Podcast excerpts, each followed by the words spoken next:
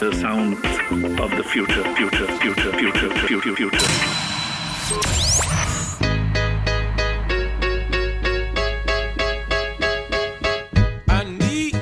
Hola, ¿cómo están? Bienvenidos a un nuevo episodio de Por 100, un podcast sobre la banca digital y las fintechs traído por ustedes por GetSherpa. Mi nombre es Mijael Feldman y si te gusta este, este, podcast, te puedes suscribir y activar las notificaciones para no perderte ningún episodio, además de estar apoyando el programa. Ahora sí, acompáñanos a multiplicar. En el capítulo de hoy vamos a hablar con Rodrigo Andrade, CEO de Peigo, una billetera virtual en Ecuador y además nuestro primer invitado del mundo fintech en Ecuador, así que estamos bien entusiasmados aquí de aprender un poquito más de, de lo que está pasando por allá. Bienvenido Rodrigo, ¿cómo estás? Bien, Mijael, ¿tú qué tal? Muchas gracias por invitar y súper entusiasmado de poder contarte todas las cosas que estamos haciendo. Buenísimo, felices de tenerte. Oye Rodrigo, para los que no te conocen voy a contar un poco de tu experiencia. Aquí cualquier cosa tú me puedes corregir y agregar lo que, lo que creas necesario.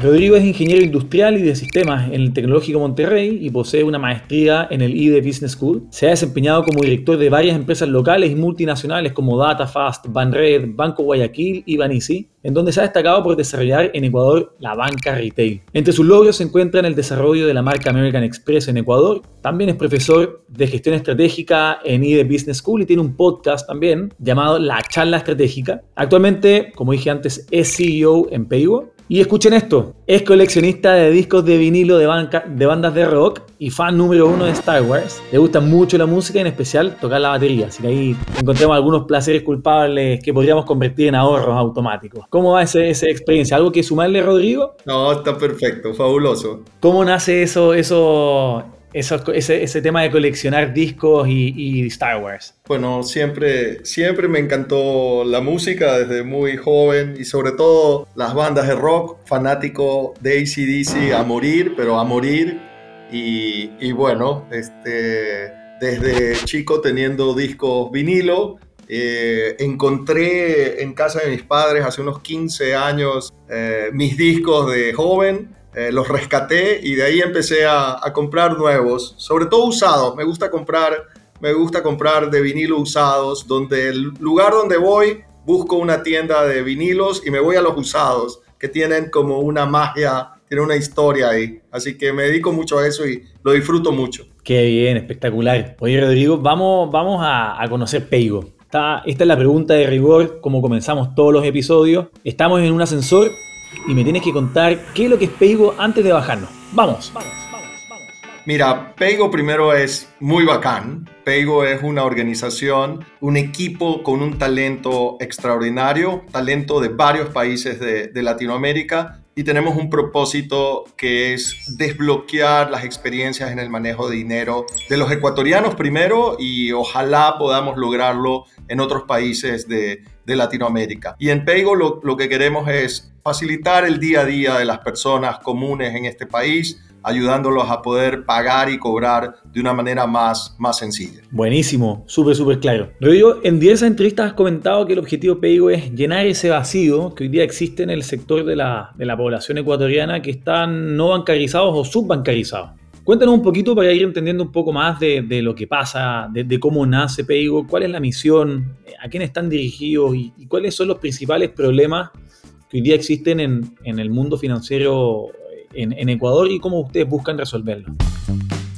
Sí, primero contarte cifras de Ecuador que no son muy distintas a otros países de Latinoamérica. Casi 50% de la población ecuatoriana no tiene una relación bancaria, no tiene una cuenta. Y luego eh, solo un 20% de la población tiene acceso a crédito formal en, en la banca. Entonces, eh, podemos hablar de que 80% de la población está entre los segmentos subbancarizados, que son aquellos que tienen cuenta pero no crédito, y eh, los no bancarizados. Hay un espectro, una población enorme, entre 6, 7 millones de personas en el Ecuador, que no tienen servicios financieros completos. Y es ahí donde queremos eh, dirigirnos, que una oferta de servicios financieros que permita que estas personas se integren, que puedan tener acceso a compras, pagos de una manera más adecuada y poder ah, darles los mejores beneficios a ellos. Ese es el foco de atención con esos,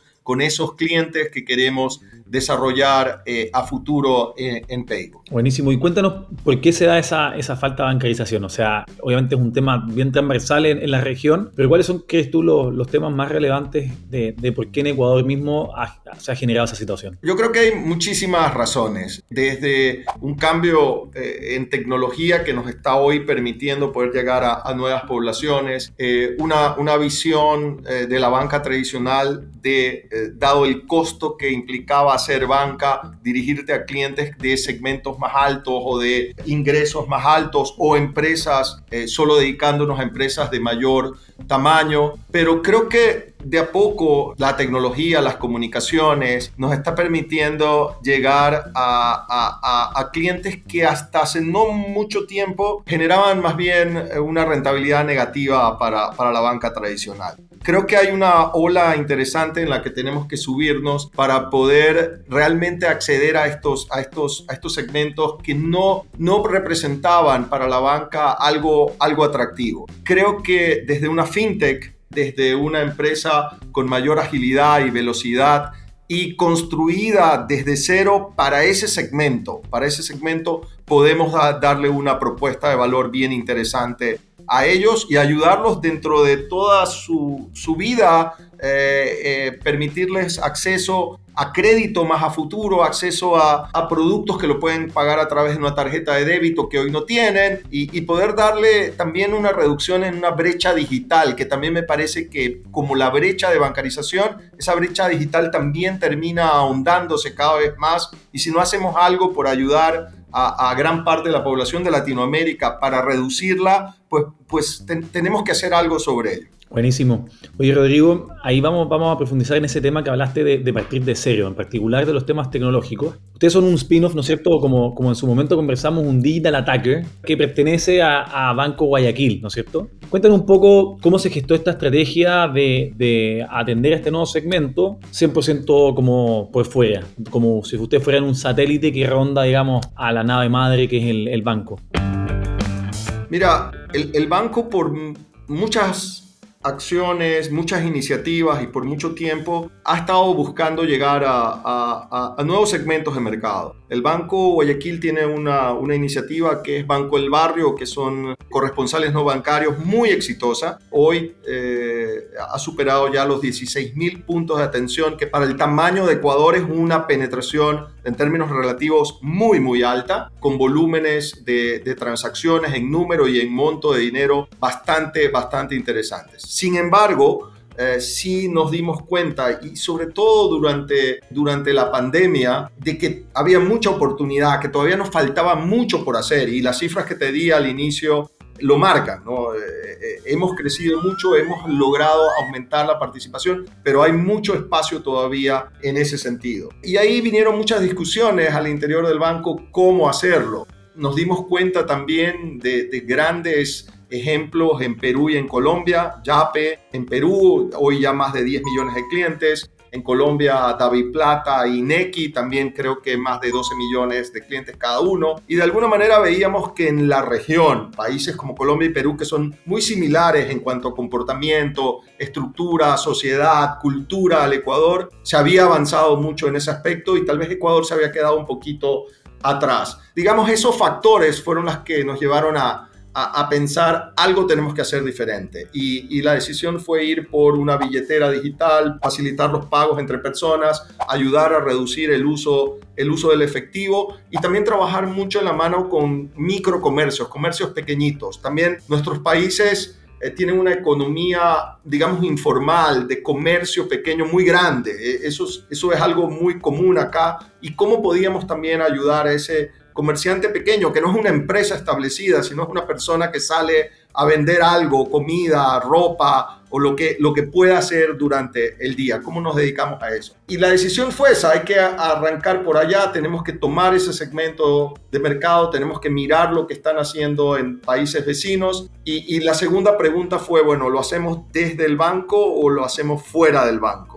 Y hubo unas discusiones muy interesantes, muy ricas y de algunas semanas y terminamos decidiendo, no, esto tiene que estar fuera del banco. Primero porque eh, dentro del banco hay una serie de otras iniciativas y, un backlog muy grande que, que atender y que esto hubiera pasado a una prioridad de segunda categoría. Y segundo porque teníamos que también eh, crear algo nuevo, que tuviese un talento diferente, que tuviese una cultura distinta y, que pudiese trabajar de una manera mucho más ágil a lo que en el banco por la estructura tenemos.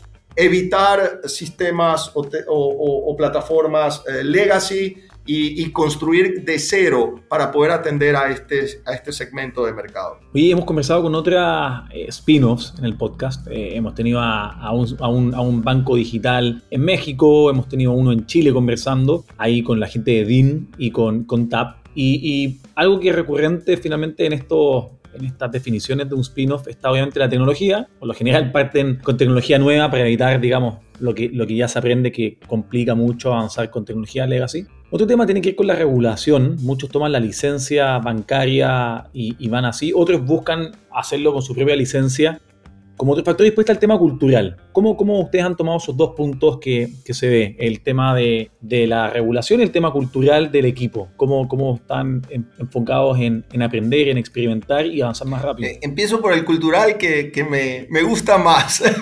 Así que me voy por ahí. Y que se ve mucho en su LinkedIn, ¿eh? lo felicito mucho. Así es. Mira, yo creo que es una enorme oportunidad cuando puedes crear algo desde cero. ¿no? Es una oportunidad valiosa y que, y que no queremos desaprovecharla. Creo que hoy hay una, una necesidad de, de la nueva generación de gente que quiere trabajar, que quiere hacer empresa, donde se conecta mucho el propósito de la persona, o sea, qué quiero lograr en la vida como, como, como persona y que conecte con la empresa con la que estoy trabajando. Creo que hay una visión y unas expectativas de, de, la fuerza laboral joven de poder aportar, de poder aprender, eh, de poder tener retos. A mí, a mí me llama muchísimo la atención cuando hago entrevistas eh, con chicos que están trabajando en empresas grandes, establecidas, y, y, sobre todo al inicio, hace unos meses, donde éramos muy poquitos y no había nada. Hoy, hoy tengo cosas que mostrar, pero hace pocos meses era yo prácticamente el nombre y, y, y, este plan que tenía para llevar a cabo. Pero les preguntas, ¿pero por qué tienes, quieres venir a Peigo? Es que me parece que es algo, un reto. Quiero estar ahí, quiero estar construyendo algo. Y creo que hay una gran oportunidad para, para ayudar también a esta, esta, esta nueva forma de trabajo, trabajar de manera remota, trabajar sin tener miedo a equivocarte, trabajar con esquemas... Uh, no sé, tipo sprints, eh, mucha agilidad. Siento en los chicos cuando nos reunimos una clara necesidad de ir mejorando la gestión. O sea, eh, la reunión nos tomó mucho tiempo, eh, no aprendimos en la reunión. Bueno, ¿qué hacer? Y volver a pensar cómo, cómo estructurar y cómo organizarnos de mejor manera para ser más eficientes, más productivos. Que tal vez en unas empresas tradicionales no nos preguntamos todos los días eso. Hay el comité ejecutivo los días lunes a las 3 de la tarde y, así es porque así ha sido siempre. Acá hay un permanente cuestionamiento, cuestionamiento en el buen plan a, lo que yo hago. O sea, los chicos conmigo es Rodrigo, yo creo que esto hay que cambiar y me encanta. O sea, es súper retador y, y, en el rol de CEO con, con, con un equipo súper exigente eh, me demanda a mí eh, estar repensando siempre, pero me encanta, me, me divierte mucho y, y, creo que eso va generando una cultura distinta. Yo, yo, yo lo decía hace unos días al board de Paygo, hemos conseguido muchas cosas, ya está la aplicación, tenemos 20.600 clientes a hoy, eh, ya está funcionando algo que hasta hace unos meses no existía, pero le decía al board, miren, lo que yo más resalto y quiero que ustedes lo vean es que hoy tenemos un equipo de 73 personas talentosísimas, con un compromiso ah, que, lo, está permeado entre todos y que somos capaces de construir la billetera que estamos construyendo, pero que somos capaces de construir lo que se pueda venir a futuro. O sea, es una energía ahí potencial que puede seguir construyendo más cosas. Y por eso para mí el tema cultural, de talento eh, y de gestión es sumamente importante y, a mí me toma mucho tiempo. ¿eh? Es un parte, gran parte de mi tiempo es cómo construir esa capacidad de trabajo. Buenísimo. Y la segunda parte, regulación. Sí, eh, eh, me quedé callado a ver si te olvidaba, pero no, hay que, hay que abordarlo también, hay que abordarlo también. En Ecuador hoy no hay una regulación hacia la fintech. No, no existe. Se está discutiendo justamente en este momento en la Asamblea del Ecuador un proyecto de ley que ya ha tenido algunas eh, correcciones y avances. Yo siempre quiero ver las cosas desde la manera positiva, lo que sí se puede hacer. La ley no es la mejor, le faltan muchas cosas, pero creo que lo más positivo es que empieza a evidenciar, a regular y a normar algo que está existiendo, que es un cambio en la manera de hacer banca, un cambio en la manera de hacer finanzas, un cambio en la manera de intercambiar eh, o pagar y cobrar y eso ya, ya lo está volviendo algo normado. Eh, falta mucho por hacer, pero yo creo que aún con la regulación o sin la regulación, nosotros podemos avanzar en ciertos aspectos para empezar a cambiar la forma de hacer eh, finanzas en el, en el país. Buenísimo. Oye, Rodrigo, comentaste en algunas entrevistas y también al principio que hoy día, bueno, son una, una, una herramienta para pagar entre personas, también a, a, micro eh, empresas, ¿no es cierto? Y, finalmente estar en la transaccionalidad del día a día. Pero comentaste que uno de los objetivos también es convertirse en un neobanco. Y, y eso es algo que muchas veces se discute en las fintechs, comienzan como monoproducto, con una funcionalidad súper específica, atendiendo un, un problema y a medida que van ganándose la confianza del cliente van creciendo con, con productos. ¿Qué crees tú que es el siguiente paso que debe tomar Paygo y que creo que muchas otras herramientas que hoy día comienzan como ustedes para dar ese siguiente paso e ir entrando en la cotidianidad de los clientes? Yo creo que ahí al menos tenemos en el roadmap separado como dos, dos conceptos. Los conceptos de objetivos, que son como que más de corto plazo, más los tenemos más a la mano y algo que yo llamo ambiciones, ¿no? que son, son un poco como sueños, como inspiraciones, como cosas de largo plazo y que de repente no lo tenemos tan claro cuáles son los siguientes steps, pasos o tareas, sino que están ahí como iluminando un norte, ¿no? Una estrella del norte que, que te guía. Y el tema del neobanco es justamente eso, es una ambición que la vemos, que podemos llegar a ello, pero claramente tenemos que cumplir ciertos pasos previos para seguir en ese, en ese camino. Creo que no podemos dar saltos eh, tan grandes sin antes ir demostrando y ganando confianza, como decías, del consumidor. Lo que tenemos ahora es eh, la billetera P2P, eh, el lanzamiento de la tarjeta Visa prepago virtual, que, que, es ya en noviembre, es algo eminente, ya la estamos probando con un grupo de, de clientes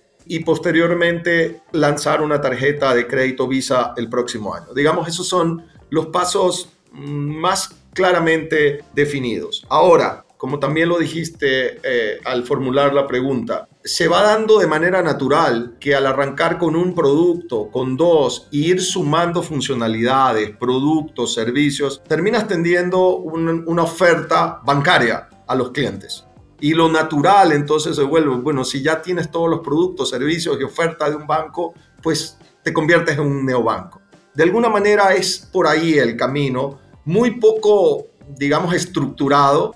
Lo estructurado está en qué productos vamos a ir lanzando poco a poco. Yo, yo creo que, que, en el mundo digital hay que, hay que focalizarse bien, no hay que empezar a abrir muchos, muchos frentes de batalla, eh, sino tomar uno, dos, profundizarlos, empezar a tener tracción con, con los clientes, probar casos de uso, que realmente las personas le, genere o les alivie un dolor lo que estamos haciendo nosotros y de ahí seguir mm, poniendo nuevas, nuevas funcionalidades. Así que ese es el camino, pero, pero te repito, es, es, es, algo que hay que, y que también nos gusta tener como, como norte, o sea, ¿qué es eso que inspira qué va a pasar de aquí a cinco años? ¿no? Y, y que el equipo tenga esa inspiración y que empiece a trabajar también desde esa visión de, de, de que podemos hacer cosas muy, muy grandes a futuro, pero hoy hay algo que primero tachar, que marcar, que, que dar, dar ok, porque si no, el, ese sueño no se va a alcanzar. 100% de acuerdo. Oye, Rodrigo, cuéntanos un poco cómo está el, el entorno,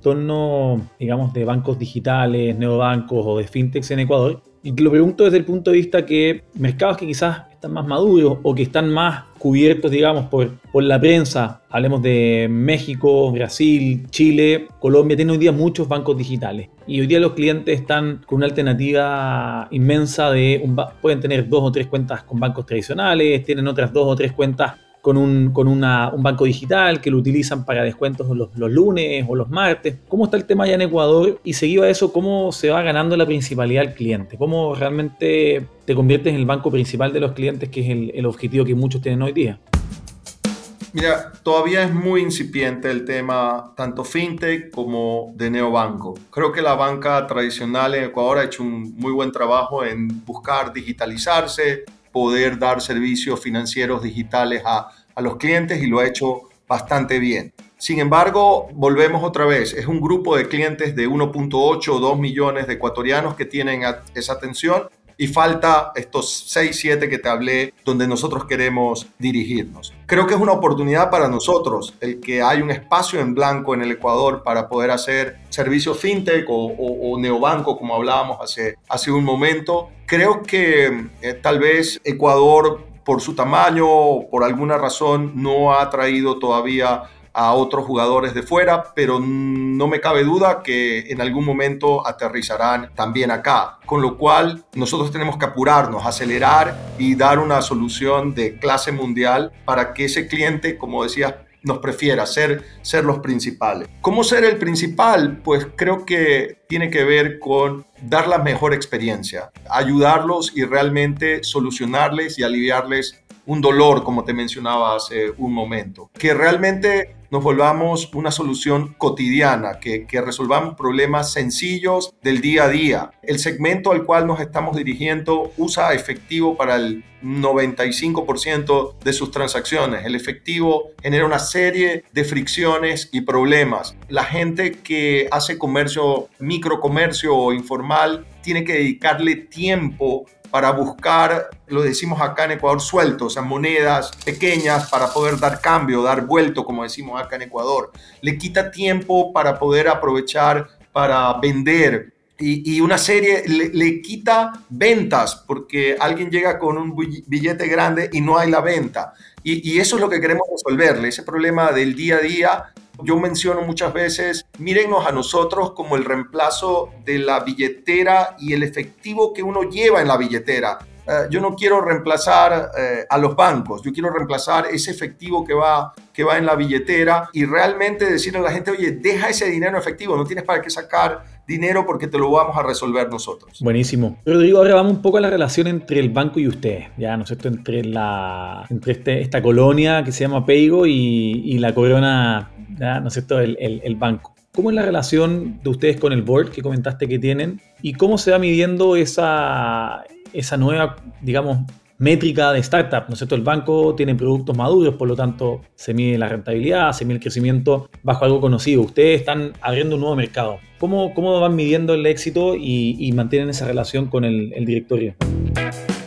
Voy midiendo el éxito, hay dos grandes indicadores que son los más importantes en este momento. ¿Cuán rápido estamos logrando poner en producción las funcionalidades que definimos que eran necesarias para tener un producto poco más que mínimo eh, viable, ya, ya un producto algo más robusto en el mercado. Y, y eso es súper importante. ¿Están saliendo o no los productos? ¿Está saliendo, va a salir la tarjeta de prepago Visa en el tiempo que lo definimos o no? ¿Y está saliendo con las funcionalidades que esperábamos o no? Entonces hay mucho todavía de construcción. Yo al equipo le digo, este año hemos estado construyendo el edificio, ¿no? hemos sido ingenieros, hemos sido constructores pero ahora ya empezó a entrar público, ya, estoy vendiendo las oficinas, los departamentos, ya, está empezando a moverse gente dentro, de, dentro del edificio. Y ahí hay un tema de cambiar mindset, porque hemos sido constructores y ahora nos va a tocar empezar a hacer también comerciales de mercadeo. Y ya tenemos 20.600 personas moviéndose en nuestro edificio que sigue en construcción además, ¿no? Y la métrica es ese, por ahora, para mí es fundamental, pocas métricas pero potentes, y es el número de usuarios o clientes que venimos teniendo. Y cuán rápido estamos adquiriendo, adquiriendo nuevos. Creo que eso es en un plazo de tiempo corto que hay que dedicarnos a eso y esto va a ir evolucionando luego a qué, a engagement, cuántas veces eh, utilizan la plataforma, cuántos pagos se vienen haciendo, NPS de, de, los clientes, cómo nos están percibiendo, que para mí todavía eh, los venimos midiendo, pero los tengo todavía en una segunda, en una segunda prioridad. Creo que va a tener mucha evolución. Por ahora me encanta dedicarle a dos, tres cosas que nos digan que vamos en buen camino e irle agregando complejidad conforme vaya desarrollándose la plataforma. Buenísimo. Ahora la pregunta viene, ¿cómo ha cambiado Rodrigo y qué ha tenido que cambiar Rodrigo para pasar de un banquero con 30 años de experiencia a un banquero digital? qué cosas has tenido que ir aprendiendo, qué cosas has tenido que dejar de aprender, ¿no es cierto? El, desaprender, que muchas veces es más difícil, para poder finalmente trabajar en este nuevo entorno que, creo que tiene sus desafíos, obviamente, pero también tiene esta oportunidad de, crear desde cero. Eh, mucho, mucho. he tenido que cambiar eh, muchísimo. Tú dices bien, desaprender creo que es lo fundamental. Es como, vas vaciando tu cabeza de cosas, paradigmas o reglas o premisas que funcionaban en el pasado y cómo irlas desalojando de tu cabeza para ir aprendiendo cosas, cosas nuevas. Entonces, lo principal es eso. Bueno, esta fórmula que funcionaba en el banco acá no funciona, así que, ¿sabes qué? Bórrala del chip o almacénala en un lugar que no es necesario estar mirándolo todos los días. Y tener la capacidad de estar aprendiendo sobre todo de estos chicos nuevos, jóvenes, eh, que tienen unas ideas distintas, disruptivas, y tener la capacidad de, de de tomarlos en cuenta, de aprender de ellos, de escucharlos mucho, de estar hablando y escuchando mucho a, los equipos de, de growth, por ejemplo, que es un tema para mí muy nuevo, y escuchar a, a Juli, que es nuestro head de de Growth, que es argentino, tiene 28, 29 años, eh, puede ser mi hijo y, que me enseñe a hacer esto, ¿no? Y tener la humildad y la capacidad de, de, aprender algo, algo nuevo que tú sabes, oye, esto, esto no lo conozco, pero, pero necesito aprender para ayudarlos a, a crecer a,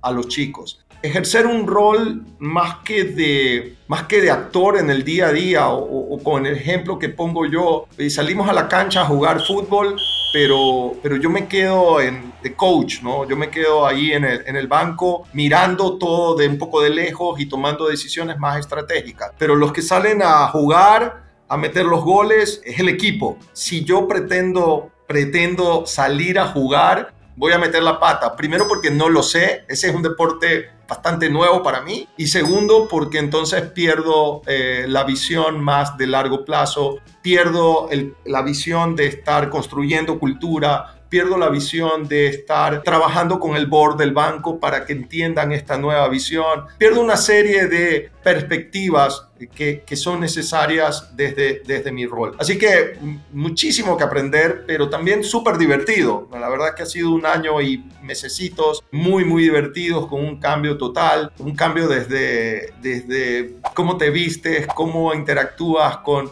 con los chicos, cómo son las oficinas, cómo son los horarios de trabajo, herramientas nuevas de trabajo para comunicación asincrónica, eh, entender que ya no tenemos que reunirnos de manera sincrónica todos para tomar decisiones, sino que puedes trabajar de, de otras, de otras formas. Un trabajo utilizando metodologías agile con sprints cada dos semanas, qué es lo que buscamos, no tratar de resolver todo y tener eh, el producto perfecto para poder salir al mercado, sino ir iterando poco a poco y aprendiendo día a día, saber de diseño de experimentos, empezar a trabajar con equipos de data que nos den información para toma de decisiones y no depender de intuición o experiencia mía o de otros que pudiésemos tener. Entonces, hay un cambio muy interesante que para mí es muy enriquecedor. Qué bien, qué bien, me alegro. Oye, ¿Y mm, hay algún big fail, algún, algún evento que recuerdes que, que, hayas tenido, que te haya generado el aprendizaje que te permite hoy día poder ejecutar lo que estás haciendo, o sea, este, este gran cambio?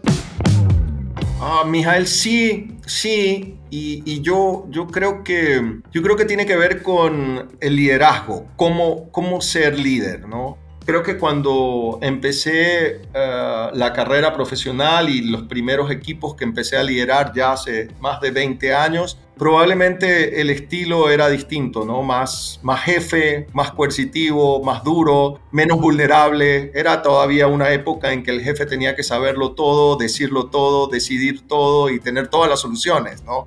Y de a poco, de a poco me fui dando cuenta que, que, no era la manera, ¿no? Cuando de repente alguien te dice, no, Rodrigo, sí, tenemos resultados, nos diriges bien, lo tienes claro, pero es que la gente te tiene un poco de miedo. Cuando alguien te dice eso, eh, hay un problema, hay un problema. Y desde ya algunos años... Eh, trabajar mucho en, en, en cómo liderar, ¿no? Soltar jerarquía, tener la creencia que tienes que saberlo todo, soltar la creencia que tienes que dar respuestas a todo, soltar la creencia que eres el que, el que tiene que, que, resolver todo y empezar a decir, oye, yo no sé cosas, necesito ayuda, soy vulnerable, pararte frente al equipo de trabajo y con mucha naturalidad, pues decir, oye, ayúdenme porque estoy atorado en esto, conversar con ellos, darte tiempo, a veces al principio de las carreras uno cree que tiene que estar ocupado en tareas, ¿no? Porque si no estás ocupado en tareas es como que como que no estás haciendo bien tu trabajo.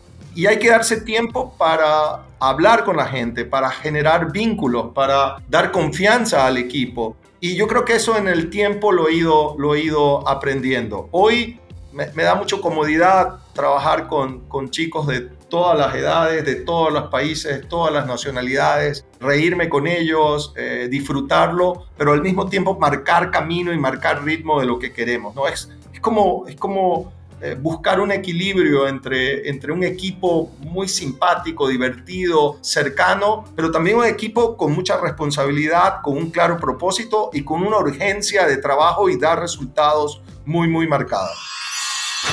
Oye, Rodrigo, pasamos ahora a la, a la, siguiente sección del podcast. Ya, esta es la, la parte que le llamamos futurología. Porque la idea es que tú nos cuentes qué cambios crees que sufrirá la industria tecnológica en los próximos 10 años, dónde vamos a estar con eso, que hagas ahí tu predicción de, de, dónde, de cómo se verá esto. Vamos a guardar esta, esta respuesta, compararla en 10 años más para ver qué tanto le atinaste. Así que aquí adelante te damos rienda suelta. ¿Cómo crees que se va a ver la industria tecnológica en los próximos 10 años? Mira, hay, hay, algunas, hay algunas tendencias, ¿no? Eh, todo lo que se habla de metaverso, de realidad virtual, es un tema que me llama la atención. Creo que también hay unos temas de criptomonedas y de cómo va a ser el intercambio y dejar de tener el dinero como lo conocemos hoy. Creo que hay unos cambios importantes en cuanto a la gestión de trabajo, cómo, cómo seguiremos trabajando a futuro. Todo lo que tiene que ver con inteligencia artificial y robótica son tendencias bien interesantes que vienen creciendo. Si, si agarras todas esas tendencias y tratar de ver qué, qué va a pasar, eh, sobre todo en la banca que, y en los servicios financieros, que es lo que más conozco. No sé, veo, veo gente como, como en la película esta Real Player One, ¿no? De, que, que, entra en un metaverso y, y, y hace transacciones de compras en, en, un mundo, en un mundo virtual, de, de realidad virtual, donde la, la, banca o los servicios financieros están embebidos en lo que, en lo que estás queriendo hacer, ¿no? O, o comprar un bien, o comprar un servicio, o descargar un juego, y la banca está ahí, o sea, el servicio financiero es parte de eso. Veo que la banca deja de ser un sitio o una empresa en particular para estar dentro de todos los procesos que vivimos de intercambio de bienes y, servicios.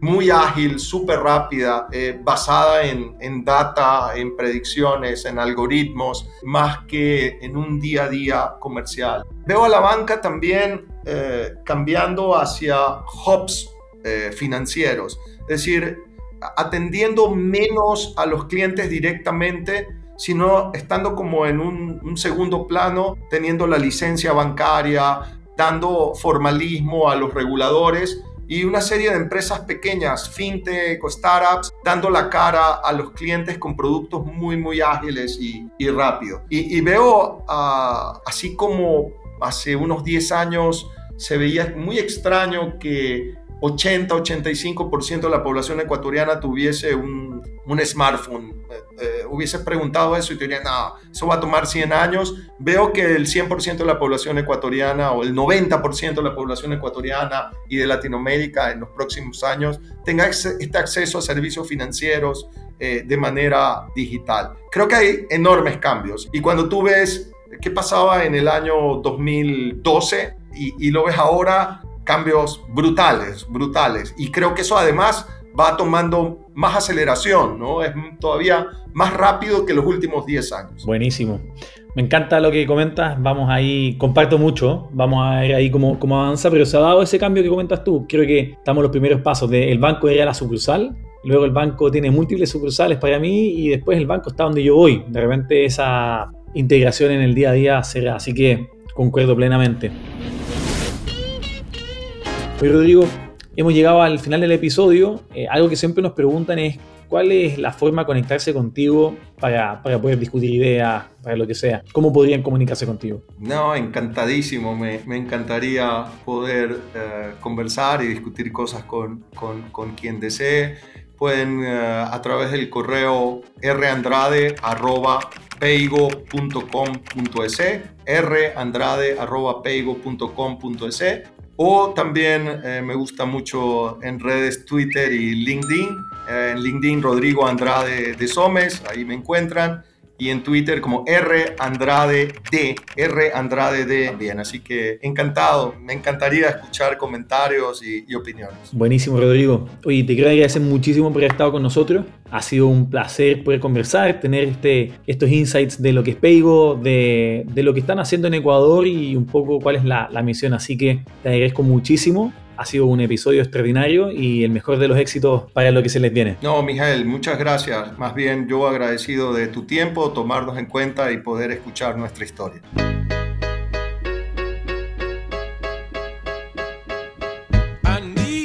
Y bueno, llegó el momento de despedirnos. Si te quieres poner en contacto conmigo por preguntas o sugerencias, puedes hacerlo a mijael.getserpa.com. De este lado el micrófono les habla Mijael Feldman. Del otro lado en la producción del podcast está Delphi Sebane, Salva Luque y Juli Cabrera. Y la edición Cristian Acer. Recuerda suscribirte y activar las notificaciones para no perderte ningún episodio, además de estar apoyando el programa. Muchas gracias por haberme acompañado hasta el final de este episodio por 100. Nos escuchamos hasta la próxima.